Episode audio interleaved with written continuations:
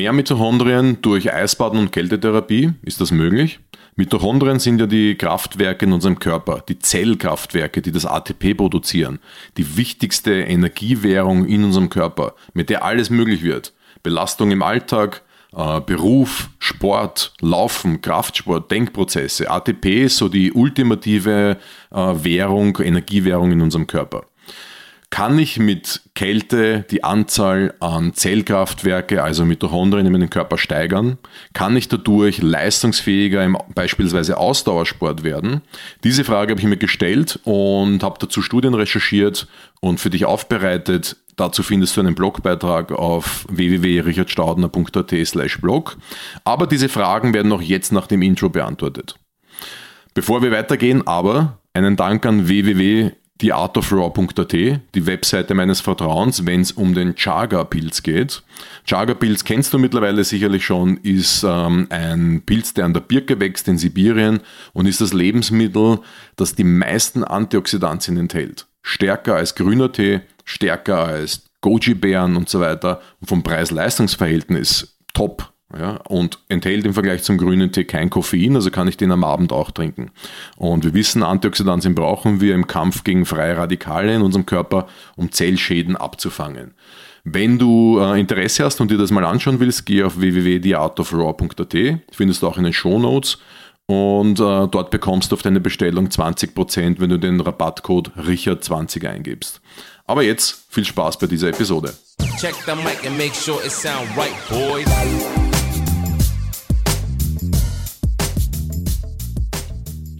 Wir sind natürlich immer auf der Suche nach dem Heiligen Gral im Sport, um mehr Leistung erbringen zu können. Ausdauersport habe ich mir heute hier als Beispiel genommen. Ähm, es ist leicht hier einen Vergleich herzustellen, denn Ausdauersport, regelmäßiger Ausdauersport, hat nämlich den Vorteil, dass er auf Zellebene bei uns mehr Mitochondrien produziert in unserem Körper. Mehr Mitochondrien, also Zellkraftwerke, bedeutet auch mehr ATP-Produktion. Mehr ATP-Produktion bedeutet mehr Energie, mehr Leistungsfähigkeit. Das heißt, jemand, der regelmäßig laufen geht, wird natürlich ein besserer Läufer. Das ist eh vollkommen klar. Und jetzt gibt es die Theorie, dass Eisbaden auch hier einen Einfluss hat auf diese mitochondriale Biogenese, also auch mehr Mitochondrien produziert. Und jetzt ist aber die große Frage, ob ich diesen Trick dann anwenden kann, um im Austauschsport noch leistungsfähiger zu werden. Und wie weit reicht dieser Trick überhaupt? Funktioniert das minimal oder mehr oder, oder hat das gar keinen Sinn? Ist das überhaupt effektiv, effektiv oder effizient? Das wollen wir uns auf jeden Fall anschauen. Bevor wir aber reinstarten, müssen wir uns ein bisschen die Biologie anschauen. Da muss man wieder ein bisschen in Erinnerung, in Erinnerung rufen, was ist ein Mitochondrium und was tut es. Okay? Viele von euch haben das schon gehört, äh, dauert auch nur zwei, drei Minuten, keine Sorge. Mitochondrien sind grundsätzlich, wie schon gesagt, umgangssprachlich die Kraftwerke unserer Zellen. Ähm, aber es ist eigentlich Zellorganellen, die dafür verantwortlich sind, dass in der Zelle des Körpers Energie freigesetzt wird. Okay, für den täglichen Betrieb kann man sagen. Wir haben in unserem Körper pro Körperzelle 1000 bis 2000 Mitochondrien. Pro Körperzelle 1000 bis 2000 Mitochondrien. Das ist krass viel, oder? Also, wenn, wenn das nicht ein Beweis ist für die Wichtigkeit dieses Systems, dann frage ich mich. Und dort wird das sogenannte Adenosin-Triphosphat produziert. Adenosin-Triphosphat ist diese ultimative Energiewährung in unserem Körper, mit der du alles bezahlen kannst. Das heißt, deine tägliche Leistungsfähigkeit im Job, im Alltag, in der Freizeit, beim Laufen, Denkprozesse und so weiter und so weiter. Super, super wichtig. Das funktioniert über, über Speicherfett, über Glykogen, über die, die Kohlenhydratspeicher, über die Nahrungsmittel, die wir uns zuführen äh, über Supplements, die wir uns zuführen. Das ist so quasi die, die, die Quelle, aus der diese Energie in den Mitochondrien dann produziert werden kann. Jetzt ist es so, dass wir im, äh, im Herzen und im Herz-Kreislauf-System und in der Muskulatur sehr viele Mitochondrien haben. Unglaublich viele. Und deswegen habe ich mir jetzt diesen Part Austauschsport rausgepickt, um da hier einen, einen verständlichen Vergleich herzustellen. Zwei wichtige Informationen noch. Äh, wenn ich kein ATP produziere für fünf Sekunden, dann bin ich tot. Okay, das zeigt mir wieder, wie wichtig das ist. Weiters, abhängig von meinem Leistungslevel, produziere ich 50% und mehr meines Körpergewichtes an ATP pro Tag. Das heißt, ich habe 100 Kilo. Wenn ich sehr leistungsfähig bin und biologisch sehr leistungsfähig bin auf Zellebene, dann produziere ich 50 Kilo bis 70, 80 Kilo pro Tag an ATP. Sportler machen dann, produzieren natürlich mehr, weil sie auch mehr verbrauchen und mehr Energie in ihrer sportlichen Tätigkeit benötigen. Das ist natürlich immer bei regelmäßiger sportlicher äh, Leistung. Wir kommen aber zurück zur Frage, zur ursprünglichen.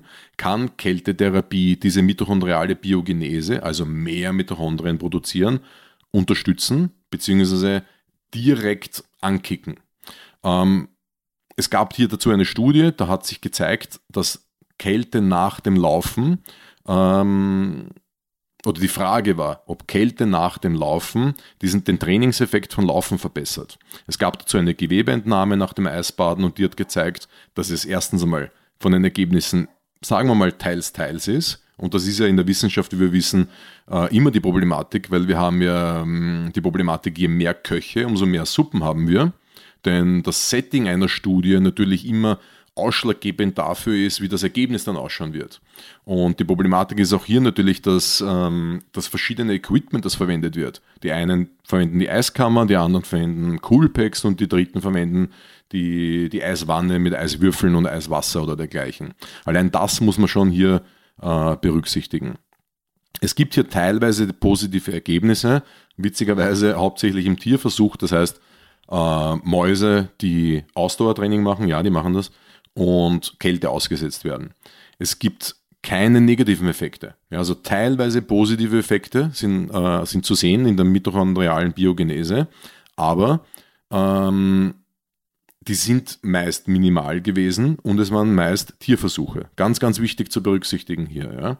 Ja. Äh, aber schön ist es, dass es keine negativen Effekte gegeben hat. Das ist für mich relevant. Äh, denn wir wissen, dass Kälte ja einen positiven Einfluss auf ganz viele andere Systeme hat. Herz-Kreislauf-Gesundheit, Immunsystem, mentale Gesundheit und Resilienz, Stressverhalten und dergleichen wird durch Kälte und Kältetraining und Eisbaden positiv beeinflusst.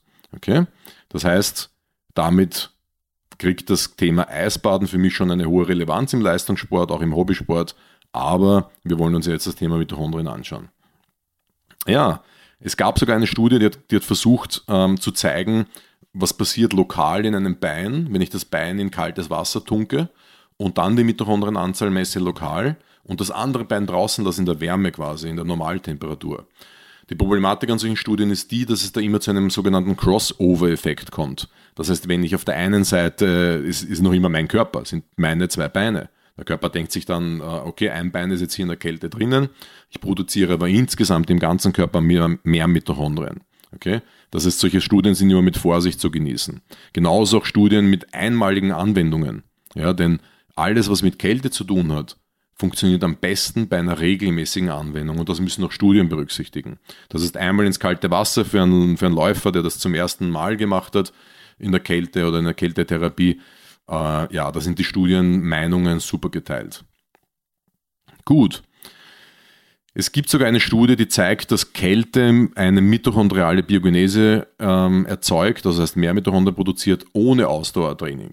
Ja, also habe ich auch gefunden, fand ich ganz spannend. Nur die Sache ist die, dieses Mehr an Mitochondrien war dann nicht in der Muskulatur zu finden, weil das wäre ja das Coole, da hätte ich es gerne für einen Ausdauersport im Laufen, in der Muskulatur oder im Herz-Kreislauf, wo, wo viel Energie gebraucht und produziert wird es war leider nicht dort, es war im Fettgewebe. Und das, die Studie war auch bei übergewichtigen Personen, muss man auch dazu sagen.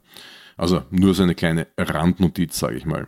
Ja, also alles eher so gemischte Ergebnisse, kann man sagen. Es ist jetzt nicht so, dass da irgendwo eine Studie dabei war, wo ich sage, okay, das war jetzt wirklich super eindeutig und das, ähm, ja, das, das, die, die, Thematik ist eindeutig. Wir müssen alle, um mehr Leistung im Austauschsport zu bekommen, mit äh, Eisbaden machen. Ja, also so, so ist es nicht. Okay? Und um das jetzt noch ein bisschen genauer zu erklären, würde ich gerne noch einmal kurz in die Biologie aus, ähm, ausschweifen, aber nur ganz kurz wieder. Ja. Es gibt also einen Marker in der Biochemie in unserem Körper, der nennt sich PGC1-Alpha. Und da haben viele Studien gezeigt, dass sich der eben erhöht durch diese, äh, durch, durch, durch Kälteexposition, ja, also durch Kältetherapie, durch Eiskammer, durch Eisbaden und so weiter. Und dieses PGC1-Alpha ist so das zentrale Element bei der Steuerung der Mitochondrien und auch bei Cholesterin und äh, im Zuckerstoffwechsel. Also definitiv eine spannende Thematik. Durch PGC1-Alpha wird auch die mitochondriale Effizienz verbessert.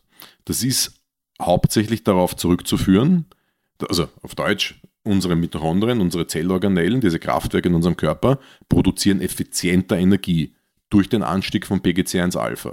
Okay? Warum ist das so? Da gibt es eine Theorie dahinter, die zeigt, dass der, die Umwandlung ja, oder die Produktion von braunem Fett oder die Umwandlung ähm, von weißem Fett in braunes Fett zu einer Energieverbesserung im Körper führt. Ja, braunes Fett, weißes Fett, den Unterschied haben wir schon mal gehabt, insbesondere auch in dem Podcast mit Dr. Alexander Bartelt, aber auch in einem eigenen Podcast, der davor geschalten war von mir, über diese Thematik Fettverbrennen durch Eisbaden. Weißes Fett kennen wir, das sehen wir, das können wir angreifen, das ist hier am Ranzen und auch im Körper drinnen als Stützfett für Organe, als Schutzfett für Organe gegen Stöße und dergleichen. Ähm, und dieses ist ein Energiespeicher und davon haben wir ja Gott sei Dank ein bisschen was, weil es am Ende des Tages auch als, als Hormonproduzent gilt. Ja? Also weißes Fett hat seine Funktion.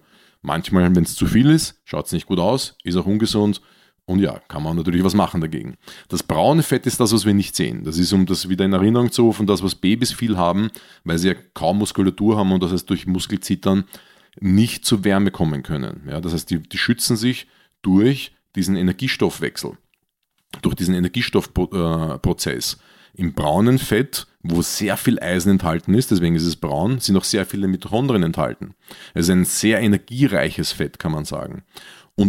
Braunes Fett frisst weißes Fett zur Energieproduktion. Das ist witzig, oder? Das heißt, das ist auch der Grund, warum wir durch Kälte mehr Kalorien verbrauchen. Spannende Geschichte, würde ich sagen.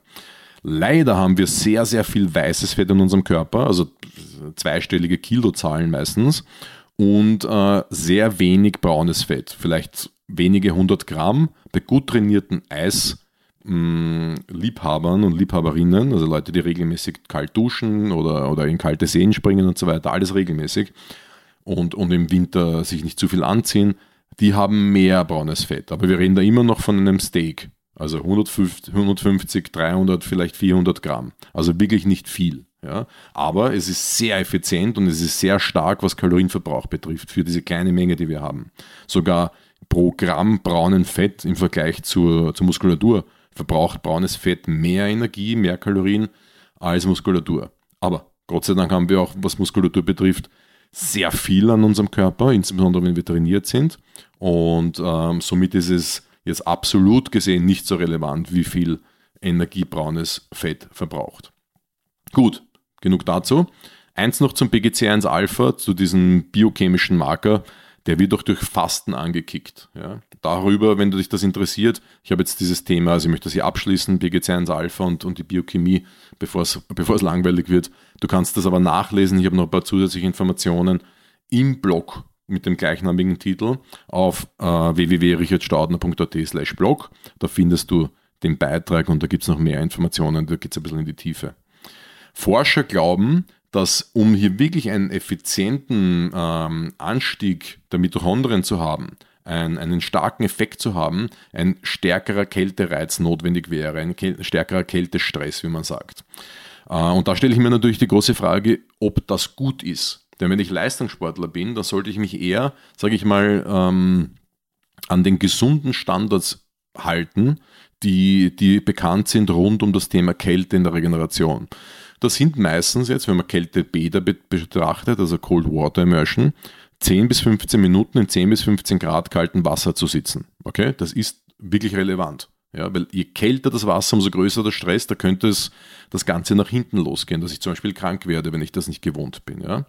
Ähm, und wenn wir Fußball anschauen, wo man acht bis zehn Trainings und Spiele pro Woche hat, insgesamt jetzt an Belastungen pro Woche hat, dann auch noch bei super niedrigen Temperaturen wie 4, 5, 6 Grad ins Wasser zu gehen, könnte das fast zum Überlaufen bringen. Okay, der Kältereiz mit den anderen Stressoren wie Fußball und Ernährung und vielleicht mal zu kurz geschlafen und dann irgendwo mal privater vielleicht äh, Problematiken, das wird insgesamt zu viel.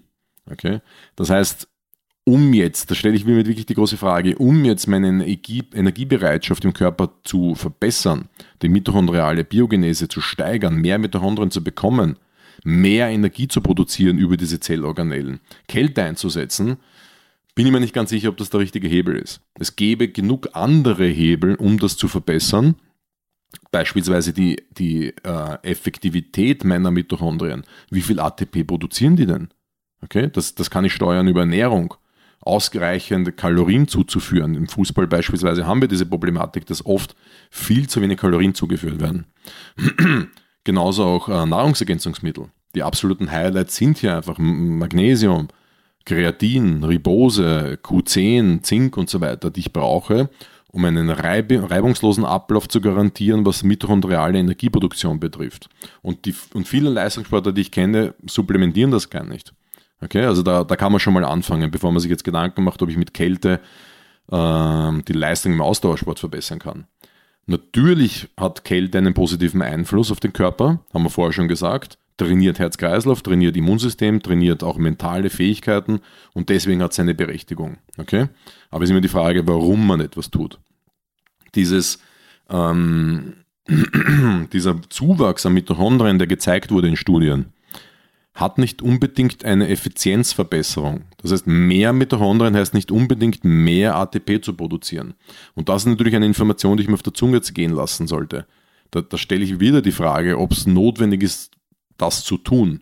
Ja, denn die Studien zeigen auch, dass es in den meisten Fällen, dort wo es gemacht wurde, wurde ja nicht überall gemacht, zu keiner Performanceverbesserung kam. Das heißt, auch dieses Mehr an Mitochondrien heißt nicht, dass ich dadurch ein leistungsfähigerer Sportler werde. Da bin ich wieder bei dem, die Mitochondrien, die ich habe, und das sind ja ein, ein, paar, ein paar Milliarden, ähm, kann ich durch gesunde Ernährung, Nahrungsergänzung, Achtsamkeit, Stressregulation und Schlaf in ihrer Effizienz verbessern. Und vielleicht ist das der, der sinnvollere und äh, wichtigere Weg.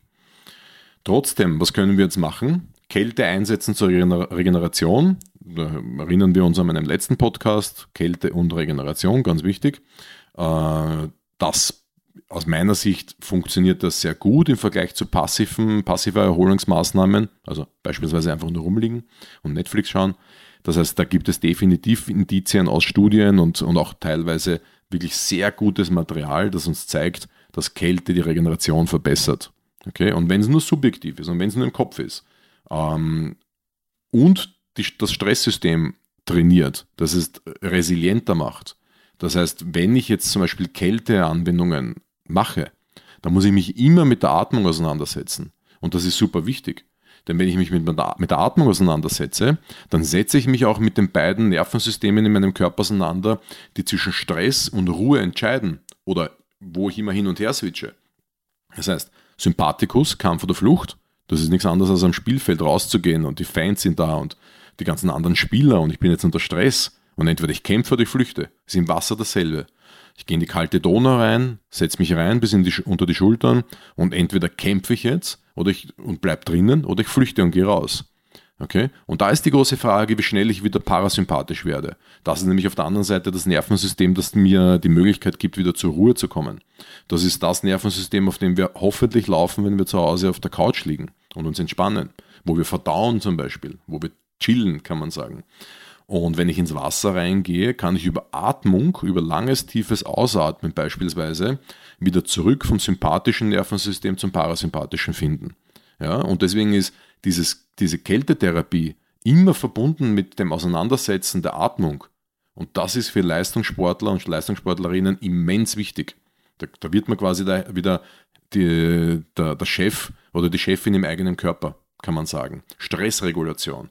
Das, und eines sage ich euch, das ist der größte Erfolg für mich persönlich, den ich durch Eisbaden vernommen habe. All das andere ist wichtig und, und gut und ich bin auch schon lange nicht mehr krank gewesen. Ich glaube, äh, ja, also wirklich lange nicht mehr krank gewesen durch das Eisbaden und deswegen ist es auch wichtig.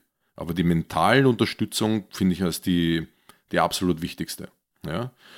Gut, was können wir jetzt direkt tun? Wie schon gesagt, idealerweise sich um die Kalorienmenge und auch die Qualität kümmern der Nahrung, die ich mir zuführe, eine hohe Diversität. Das heißt äh, auch Gemüse, natürlich brauchen wir auch Fleisch und, und eine sehr gesunde mediterrane Ernährung in der richtigen Kalorienmenge für meine, für meine Leistung, die ich erbringen möchte. Und genauso aber auch die Nahrungsergänzungsmittel. Ich werde noch bei einem anderen Podcast zu der Thematik kommen. wie ich mitochondrial mehr Energie produzieren kann, wenn, wenn alle Mikronährstoffe da sind. Wie schon gesagt, Magnesium, Ribose, Kreatin, Zink, Q10, B-Vitamine, das sind so die Sachen, die man da auf jeden Fall braucht. Ja. Und ansonsten Schlafoptimierung, Erholungsoptimierung. Das Wichtigste ist einfach Schlaf im Leistungssport, was die Regeneration betrifft. Okay? Leute, ich hoffe, das hat geholfen. Meine Bitte jetzt an euch, hinterlasst ein Like, fünf Sterne, ein Kommentar, eine Frage, was ihr möchtet, macht einen Screenshot von dem Podcast und postet es auf, auf der Story in Instagram. Ich freue mich darüber, wenn ihr ein bisschen Werbung macht für den Podcast, äh, für meinen Podcast. Und eine Bitte noch, schaut mal vorbei auf www.bioking.at. Das ist meine Webseite der Wahl, wenn es um mein Frühstück geht und um auch meine Energiebereitstellung im Sport. Dann dort gibt es auch Supplements für Sportler auf natürlicher Ebene. Okay, das heißt keine Chemiekeulen, sondern gesunde, natürliche Produkte. Deswegen auch der Name BioKing. Äh, von Porridge bis, bis äh, Müsli und Flocken und alles Mögliche, sogar Reis gibt es und Honig und Olivenöl und dergleichen, aber auch genauso äh, Sportler-Supplements auf biologischer, natürlicher Ebene. Ja, rote Beete, Macker und das Ganze, ja, finde ich richtig klasse. Schaut halt mal hin, bioking.at. Ja, und mit dem Code Richard15 gibt es dort auf jeden Fall äh, 15% auf deine erste Bestellung und ich würde mal empfehlen, das einfach mal auszuprobieren. Ansonsten danke fürs Einschalten und bis bald. War wieder mal klasse mit euch. Danke.